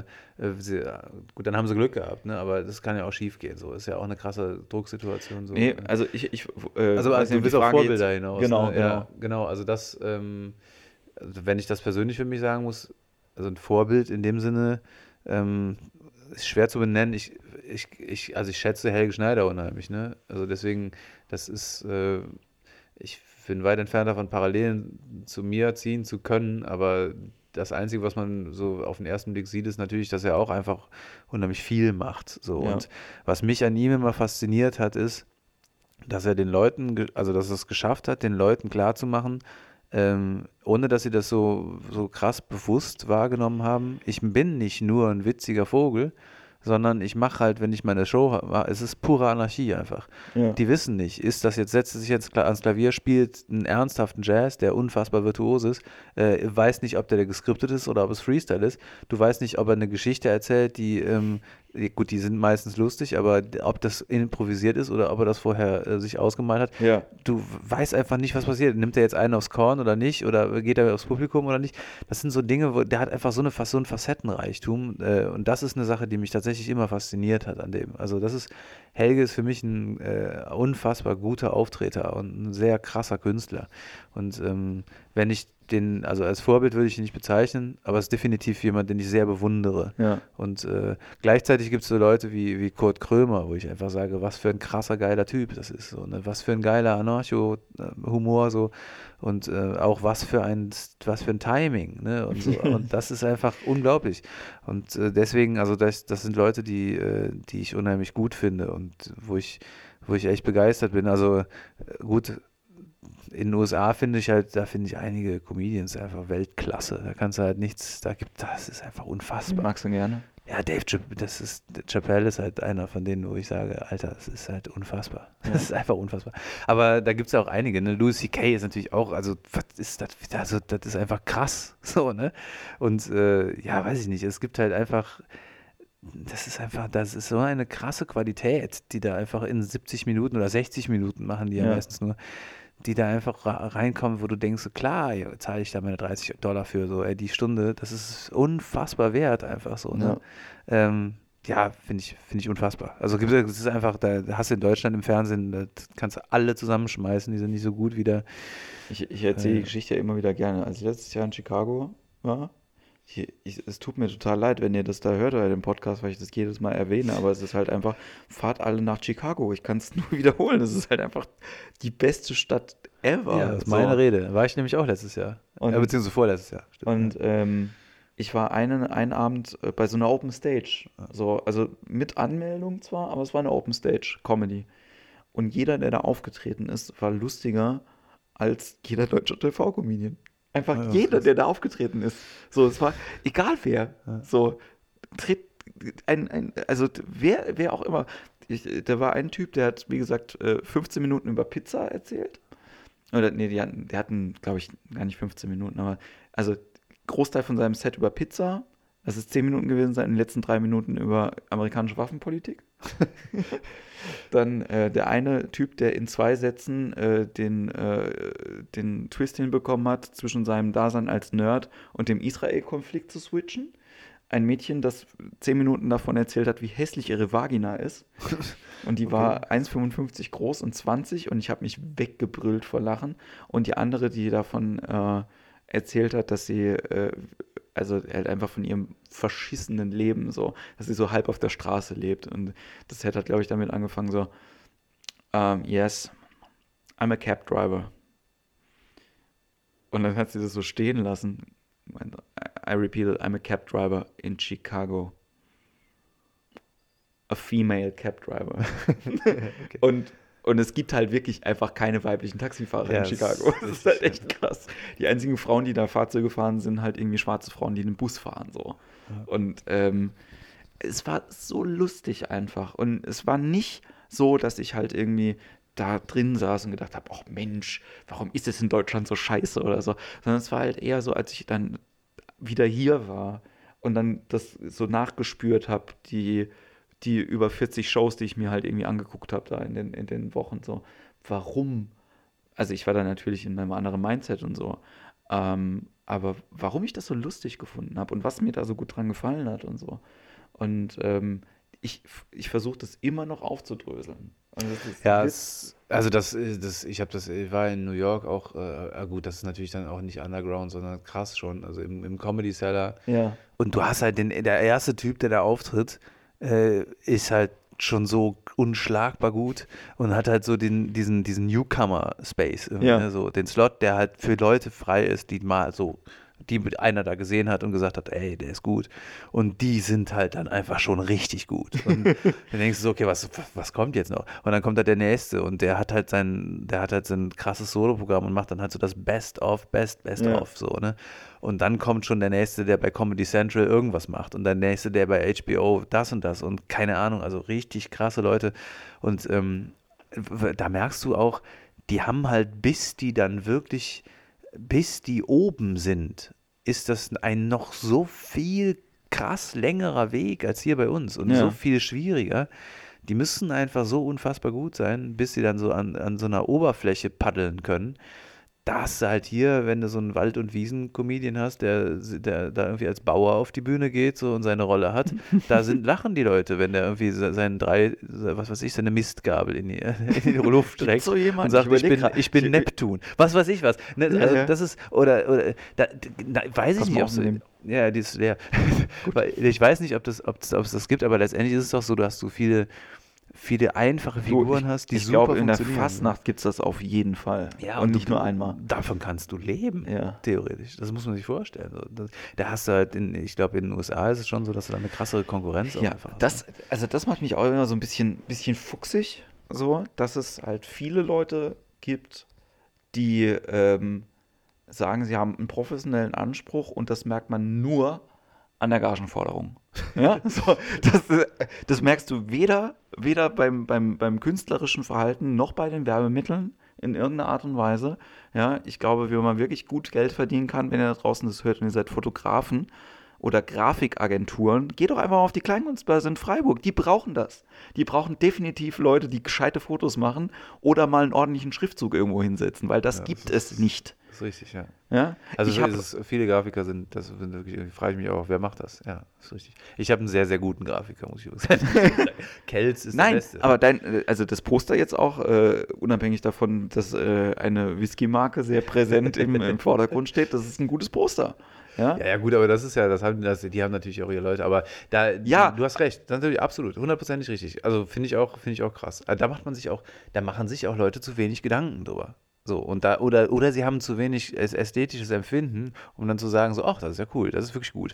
Da also es gibt ja auch Leute, es gibt auch Leute, die finde ich wirklich super, ja, also wo ich ja wirklich denke, so richtig gute Comedians und dann trotzdem ähm, so, warum solche verkackten Pressefotos, ja, warum, äh, verstehe ich einfach nicht, ja, also da finde ich es halt dann irgendwie schon geil, dass man halt irgendwie so Leute zum Beispiel äh, in der Slam-Szene oder äh, wie auch immer halt irgendwie so von unten hat, wie Tino Bommelino, der halt einfach mal Musikvideos irgendwie von Leute raushaut, die halt geiler aussehen, ja, als jedes Pressevideo von irgendwelchen anderen Leuten, weißt du? So einfach weil du, weil du diese Autodidakten halt irgendwie viele, äh, viele hast. Ich meine, bei, bei, mir sieht das jetzt auch nicht irgendwie alles aus wie, äh, wie Gold, aber ich habe zumindest so einigermaßen ein Gefühl dafür, ähm, bei gewissen Sachen, wenn sie wichtig sind, zu sagen, hey, das gebe ich doch vielleicht mal einem Grafiker und mach's nicht selber. Ja, so. ja die, also, was den Anspruch angeht, da muss man auch tatsächlich irgendwann erkennen, wo sind meine Limits und dann, aber gleichzeitig, na klar, du hast natürlich auch mittlerweile erschwingliches Equipment, so, das Ja. ist ja auch wieder der Punkt Selbstvermarktung und so, ne? So eine, so eine Canon 5D oder 7D kannst du dir halt leisten, wenn du ein bisschen Spaß so und äh, damit machst du fitte Videos, so, Ja. ne? richtig geile Sachen. Wenn du dann noch ein halbwegs vernünftiges Mic da dran hast, kannst du YouTuber werden, ne? Ja. Ist halt heutzutage eine krasse Möglichkeit einfach. Es gibt ja Kids, die das, als der- Berufswunsch Ja, ja, das, angehen, das ist ne? ja auch nur so. Also ich, äh, ich hoffe, ich werde kein YouTuber. Mir reicht der Podcast erstmal vollkommen aus. Ähm, weil ich äh, das, ich verstehe das nicht richtig. Also ich bin, ne, nicht weil ich zu alt bin, so, sondern ich gucke mir viele Sachen an und denke, es interessiert mich jetzt nicht so krass. Vielleicht habe ich mein Thema nicht gefunden. Ich habe, als ich lustigerweise, als ich die Vegan-Challenge gemacht habe letztes Jahr, habe ich ein paar Kanäle abonniert und hab dann, war dann irritiert davon, dass Leute davon leben, dir zu zeigen, wie du aus Nüssen Käse machen kannst. Ja, das, es ist großartig. also finde ich gut, dass es das gibt, ja. Aber es hat mich gleichzeitig sehr irritiert, weil ich gedacht habe, so, hm, warum? Und dann aber auch zu sagen, so, ja, wir haben ja, es tut mir leid, dass wir dieses äh, jetzt irgendwie nur, äh, nur zwei Wochen, äh, zwei Videos die Woche machen können. Irgendwie die Kinder hatten Schulanfang und wir machen ja ansonsten nichts anderes. So, wie ihr macht nichts anderes. Moment mal, ja. Ja, das ist schon krass. Ja, du Ja. meinst, das Oder kennst halt, du Flavio Simonetti? Ich habe den Patrick äh, irgendwann mal äh, Ja, doch, das ist ja verlinkt. dieser, dieser Pumper. der, der Bodybuilder, genau. der hat doch Patricks Video auch genau, genau. Und Ja, habe ich einen. Screenshot gemacht und habe den Patrick irgendwie geschickt, weil ich nicht gewusst habe, ob er den abonniert hat. Ja, genau. Aber Flavio Simonetti ist so für mich, der Typ kann halt einfach nicht reden. So, also, also er kann. Hallo Leute, heute zeige ich euch einen tollen Trick. Und das, das mein Lieblingsvideo ist, ist leider gelöscht, ist ähm, die, die, die günstige Proteinquelle, ja, war, war der Titel, ja, oder, oder geheime Proteinquelle. Und äh, die Proteinquelle, die ich euch heute vorstellen möchte, ist der Harzer Käse. und da habe ich schon gelacht. und dann wird es noch geiler. Und dann redet er darüber. Und dann so, das einzige Problem ist, und er erzählt halt auch, wie viel Proteine der hat und dass er billig ist. Und dann meinte, das einzige Problem beim Harzer Käse ist, er schmeckt beschissen. Ja, das ist auch hervorragend. Und ich fand das, und ich habe ich hab das, äh, ja, fand ich ein bisschen traurig, dass es weg war. Ja, aber ich kann dir, ich kann dir nur sagen, es gibt ja, also es gibt ja einfach Leute, und es muss viele Leute geben, die, denen das irgendwie egal ist, was da jetzt für, ein, für eine Qualität auch herrscht, weil die das vielleicht auch nicht einschätzen können oder so. Aber ähm, äh, und es gibt Leute, die einfach diese, das ist ein Personenkult. Ne? Also wenn du halt wenn, bei YouTube irgendwie dieses, erstmal ist es ein krasses Schneeballsystem. Ja. Also wenn du es schaffst, wirklich Leute äh, dazu zu bringen, dein Ding zu abonnieren, äh, wenn das fresh aussieht so, dann hast du irgendwann dieses, diesen komischen, oh, guck mal, der hat irgendwie 2000 Fans, das muss was sein, so ein bisschen. Und dann hast du irgendwann deine, deine 10.000 Fans und dann sagt man so, ah, okay, das muss ja schon auch irgendwie richtig was Ich hoffe auf das Schneeballsystem bei dem Podcast, deswegen teilt das nachher alle, ihr Penner. sein. Nein, So wird es bestimmt ein Erfolg. so wird's richtig gut. Nein, äh, nee, ähm, nicht Penner. Ich freue mich, ich freue mich über jeden Zuhörer. Hallo Papa. Ähm, nee, also ich habe gemerkt, lustigerweise, ich habe vorgestern ähm, selber war ich zu Gast bei einem Podcast, die wiederum meinen Podcast gehört haben, weil Maxi den erwähnt hat. Das fand ich krass. Also, ja, aber siehst du mal, so funktioniert es. Das ist das, äh, das Networking, was heutzutage Ja. zählt. Es gibt ja auch bei YouTube, glaube ich, äh, ich habe da gar nicht so einen Check von. Ich habe zwar meinen Kanal da und mache da meine Videos und so, aber das ist halt alles irgendwie so, ich bringe da wie heißt denn dein YouTube-Kanal, wenn die Leute den schon? Quichotte offiziell. Ja, das war aber jetzt nicht Ziel der, Ziel der Angelegenheit. Ähm, okay, also abonniert die Scheiße. Nein, aber nein, das ist ja gar nicht Ziel des Ding. Ich, ich habe ich hab das, weil ich, ich finde es gut, dass man tatsächlich, weil ich ja Mucke mache auch, ne? Ja. wenn du Musikvideos machst, kannst du die irgendwie selber, selber hochladen, Leute checken, okay, das hat er wirklich selbst gemacht, so cool. Äh, auch Slam-Videos oder, oder Stand-Up-Auftritte und sowas. Das ist schön, wenn man das selber hochladen kann. Ich verstehe halt nicht, äh, wie Leute auch denken können, ich, ich liefere einen Output von äh, vier Videos in der Woche Ja. und das ist alles fresh. Das funktioniert nicht. Also Ja. das ist ein, eine so eine große Menge an Output, selbst wenn die nur zwei Minuten äh, lang sind. Leute wie, wie, guck mal, Leute wie Moritz Neumeier machen dieses äh, auf, auf eine Zigarette mit Moritz Neumeier Ja. einmal in der Woche. Und der Typ ist großartig einfach. Und das liegt einfach schon daran, dass er ein Standing hat, was geil ist. Ja. So, er steht einfach geil da. Und ähm, der kann darüber reden, ist ja egal, worüber er redet. Das ist cool, der macht's Ja. gut, sehr gut sogar. Aber das ist mit Sicherheit eine Schlagzahl, die für mich schon am Limit wäre. Also Ja. ich würde, ich hätte keinen Bock und auch keine, das von, von meiner, von meinem Anspruch her, wäre das einfach nicht denkbar, mehr als ein so ein Video in der Woche zu machen. Ich habe ja, ich habe ja Deswegen gener- verstehe das, äh, deswegen verstehe ich nicht, äh, wie, wie, also ich verstehe auch nicht, wie diese YouTube-Geschichte funktioniert. Ich kann es mir nur dadurch erklären, dass halt da so ein gewisser Personenkult äh, stattfindet und auch, also natürlich viele, viele junge äh, Leute so sagen, ey, ähm, äh, gut, hört sich jetzt an, als wäre ich 80, aber es, naja, also, die halt sagen so, ey, den finde ich irgendwie cool, so den Typen, ne? den Typen Ja. finde ich cool, also abonniere ich den Kanal, ich will von dem mehr sehen. Völlig legitim, aber funktioniert offensichtlich auch nur auf dieser Basis dann bei vielen. Und das muss man ja auch mal sagen, es gibt auch ein paar YouTuber, die wirklich was drauf haben, ne? wo ich Ja. sagen muss, hey, pff, ey, finde ich gut, das ist schon geil. Auch so dieses Infotainment-Zeug, so, da Ich- ich, ein paar Leute ähm, dabei hast, die echt Also ein paar Sachen, muss ich auch sagen, fand ich auch äh, hier, mag ich die Bullshit-TV-Jungs eigentlich ganz gerne. Das finde ich sehr, sehr lustig. Krass fand ich, ähm, so als, als, als positives Beispiel, einfach von dem, von dem, wie viel Mühe man sich geben kann. Ich meine, gut, es war Album-Promo, da steckt ein anderes Budget halt irgendwie dabei. Kollege oder was? Genau, Kollege Ja, TV. Das Also das war echt was, wo ich gedacht habe, meine Fresse. Und ich habe es gerne geguckt. Verdammt ja, nochmal. Ich kann das das kann ich nicht von mir weisen. Das ist, das ist auch einfach ein hochunterhaltsamer Typ. Das muss Ja. man einfach so sagen. Und äh, also, ich sag mal so, eine eigene Late Night zu machen als Album-Promo, ey, alter Schwede. Und dann halt so, so eigene äh, Charaktere zu erschaffen, wie diesen Ja. Butler da, diesen, Ja, ja. den er dann, ich war ja, ich war ja auf dem Live-Konzert von Kollega. Äh, und habe mit Patrick, Patrick hat mir das geschenkt sogar, das, weil wir uns natürlich als Schreiner und Dachdecker im Wortspiel-Business sehen und natürlich gucken, was die Konkurrenz so macht. Aber da müssen wir sagen, live hat er uns so ein bisschen enttäuscht. Fanden wir jetzt live, fanden wir nicht so geil. Aber ähm, das ist schon ein hochunterhaltsamer Typ und ähm, der kann auch was. Das ist halt, das muss man einfach sagen. Der Ja. kann einfach was. Und ähm, ich feiere das. Äh, Ich finde halt die Beats manchmal so ein bisschen. wollte gerade sagen, also Aber ich, äh, äh, bei, bei, bei, meinem wen, bei meinem wenigen äh, Zugang zu Hip-Hop äh, finde ich ja die Zuhälter-Mixtapes ja immer noch ziemlich geil, Ja, auch von den. Beats. Ähm, das, was dann irgendwie danach gekommen ist, das ist mir jetzt so ein bisschen zu, ich weiß noch gar nicht mehr, ob es mir zu Ami-mäßig halt irgendwie. Ja, es sind halt viel diese. Beats, ne? wo halt sehr viel ge ge Hi-Hat-Geklapper ist und Ja. sehr viel äh, Synth- synthige Baller. Ja, wo ich halt denke, naja, so ein schöner Boom-Bap-Beat. Also ich, Ja. ich, wenn Kollege, wenn du das hörst, mach bitte mal ein Album auf dem Boom-Bap, auf Boom-Bap-Beats. und nimm dir von Genetik oder so die Beats oder von irgendwem und das dann macht, das ist, das wäre einfach großartig. Also dafür, Also ich, übrigens, ich, äh, äh, ähm, falls Kollege das wirklich mal irgendwann hört, Fan. ich habe dich vorhin bei Penner gedanklich rausgenommen.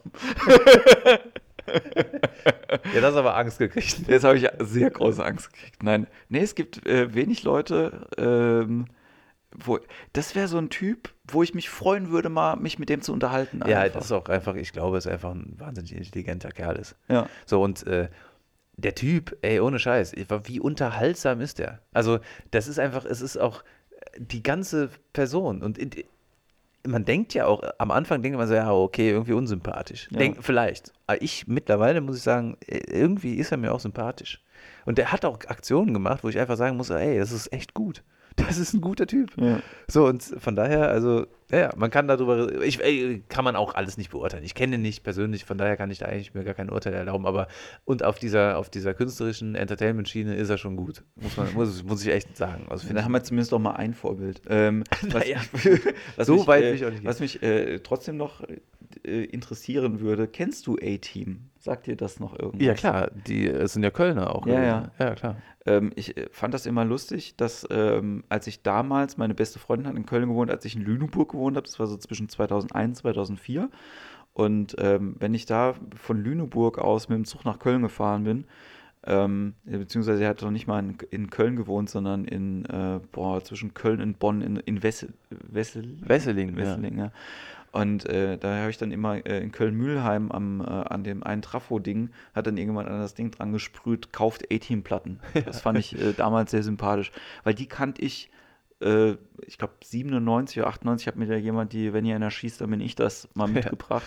Das ist Und das war die erste Rap-Platte, die ich gehört habe. Und wenn ihr die nicht kennt, besorgt euch die einfach. Also ich habe nie wieder, wirklich nie wieder danach eine Platte gehört, die so extrem auseinandergegangen ist, was die Themen halt irgendwie angegangen ist. Weil einen Porno-Rap-Track zu machen und danach einfach das, äh, das Geiseldrama von Gladbeck halt irgendwie zu vertonen. ja. So. Ist, äh, und, gewagt. und sehr geile Beats. Also diese, äh, diese Kung-Fu-Schlägerei irgendwie als Grundbeat halt irgendwie. Und äh, ich glaube, das, das ist der Track, wo es darum geht, irgendwie, dass er die Politesse erschießt. Ich, So. muss, ich muss gestehen, also ich habe ich hab einige äh, Tracks auf dem Album auch gehört, aber ich kenne es nicht komplett. Also ich Ja. habe ich hab immer nur bei Kumpels mal so reingehört. Ich bin, also, ich bin ein bisschen dazu übergegangen, so, äh, es hat auch mit meinem steigenden Alter zu tun, ähm, mich dafür zu interessieren, was Leute heutzutage machen, die ich früher mal gut gefunden habe. Ne? Und ja, das ist auch wirklich so ja. bin ich lustigerweise auch an MC René gekommen 2010. Ähm, weil ich gedacht habe, so, was macht denn eigentlich der? Ein Album namens Bär, das habe ich vor zehn Jahren das letzte Mal gehört, fand ich lustig. So, und dann habe ich den gegoogelt und da war das gerade, dass er einen Monat, noch nicht mal einen Monat auf, ähm, Auf auf, der Tour war 100, mit, der- ne? mit der Ja, Bahncard, genau. genau. Und ähm, bei wem das halt so war, war neulich auch mal ähm, der Wolf. der, ähm, da habe ich ja auch erst gemerkt, dass der Jens heißt. Ne? Und ähm, der macht auch Workshops für Jugendliche oder so, ne? Ja, der viel. macht auch, genau, ja, ich, ja, tritt auch ab und an noch auf, macht als DJ, glaube ich, viel. Ja. ja. Und ähm, naja, und äh, wen ich dann auch immer wieder sehr, sehr gerne erwähne, auch wenn das in meiner Jugend nicht so richtig ein, ein Faktor war, weil ich zwar die Band schon gehört habe, aber mich nicht dafür interessiert habe, war Hammerhead mit dem großartigen Sänger Tobias Scheiße.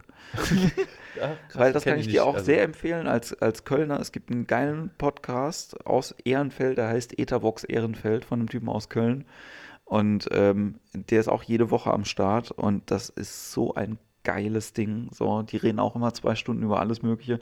Und äh, ein Kumpel von mir ist da ab und zu mal zu Gast, Dominik Pohlmann, der äh, früher mal bei, ähm, der hat früher viel für, äh, für die Intro und Smelt irgendwie gemacht und dann äh, zwischendurch für krasser Stoff äh, war der Geschäftsführer. Ah, okay. Hat sich jetzt selbstständig gemacht aus Berlin und äh, eben auch ein paar Folgen sind jetzt da online mit Tobias Scheiße.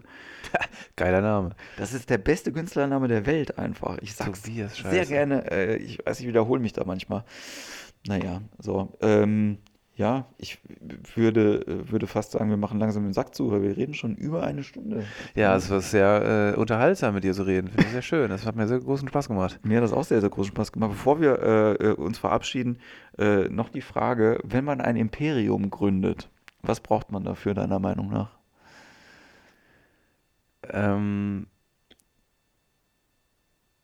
man, äh, ja, das ist äh, okay. Das ist eine gute, das ist eine gute Frage. Wie viele Sachen darf man nennen? Also du darfst alles sagen, was dir jetzt spontan einfällt. okay, man braucht ähm, Liebe. Okay. Ja, also ganz ist für mich an vorderster äh, Front, würde ich das nennen. Und das meine ich völlig ernst. Also wenn ich ein Imperium gründen würde oder Leute, die das gründen wollen, denen empfehle ich äh, äh, Liebe, äh, Menschenkenntnis ähm, und ich glaube auch, äh, dass so Sachen wie Disziplin einem da gut zu, zu Gesäß stehen, wenn man das macht. Ähm, Zwei von drei bei mir. Ich sag jetzt nicht was. Okay. Ja, aber äh, ich glaube tatsächlich, dass es so, äh, dass die meist unterschätzte Qualität ist wirklich einfach ähm, so Menschen auch verstehen zu können. Ne? Verständnis, so äh, irgendwie sowas. Äh, man, das sind so abgedroschene Sachen. Aber ich gucke gerade Game of Thrones ne, Ja. und denke mir manchmal so, wie krass es eigentlich war, ne? Im Mittelalter, so, wenn du halt, wenn du halt wirklich so Königtümer hattest und d- dich da versuchst hast, mit deinem, das war eine Hungersnot irgendwie, sah echt scheiße aus mit, vom Wetter her und so. Und die Bauern verrecken und du musst halt überlegen, was machst du. Und natürlich gab es die, die gesagt haben, so ja, Kopf ab und fertig, ne? Ja. Und andere, die gesagt haben, naja, äh, vielleicht versuche ich doch irgendwie mit Menschlichkeit an die Sache heranzugehen. Ich glaube tatsächlich, oder auf dem Standpunkt stehe ich, dass dir die Menschlichkeit am Ende mehr bringt. So, das ist meine Meinung. Und dafür braucht man Liebe. Andererseits ähm, muss man äh, in den richtigen Momenten natürlich auch die richtigen Leute dann äh, zur Raison bringen. Und ähm, von daher äh, Liebe an der richtigen Stelle. Ja. Das wäre jetzt meine, mein Plädoyer. Alles klar, Kishot, vielen, vielen Dank, dass du äh, heute da warst. Die Leute finden dich äh, bei deinem YouTube-Kanal Kishot Official. Und ähm, wo noch? Ja, ähm, meistens bin ich zu Hause, aber das ist ja, dann äh, finde ich mich nicht. Aber das, äh, ja, ich ich bin natürlich bei, bei Facebook und diesem ganzen anderen Kram, aber Äh, ja, meistens live un unterwegs im Moment, die nächsten zwei Monate noch. Ähm, auf jeden Fall mit Patrick auch noch unterwegs, mit Patrick Salm. Alter, ja, zwei Monate bist du noch auf Tour. Ja, Fuck, aber ey. das ist tatsächlich wirklich dann einfach nur mit fünf Tagen frei oder so. Also es ist richtig hart, aber es macht auch mehr, mehr als Bock, ja. kann ich sagen. Und, ähm, Nicht nur wegen dem Whisky-Sponsor. Nee, nee, nicht nur wegen dem Sponsor, aber äh, auch wegen, wegen einfach Auftreten. Ich liebe das und mache das sehr, sehr gerne. Und du machst es auch sehr, sehr gut. oh, das Und, freut mich. ähm, Vielen, vielen Dank. Das ja. ist ein großes Kompliment. Alles klar, dann äh, sage ich euch äh, vielen Dank fürs Zuhören. Vielen Dank, dass du heute Abend da warst. Sehr gerne und schönen Gruß an äh, die Zuhörer. Äh, schön, dass ihr eingeschaltet habt. Ja, und dann bis zur äh, nächsten Folge. Macht's gut. Ciao. Ciao.